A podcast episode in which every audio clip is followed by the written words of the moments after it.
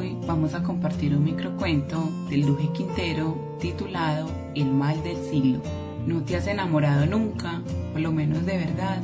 Un amor de se corta la respiración, de las revistas de principio de siglo.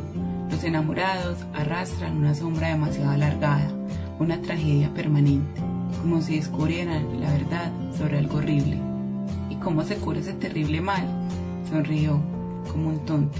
Supongo cuando la otra persona comienza a enfermar de lo mismo.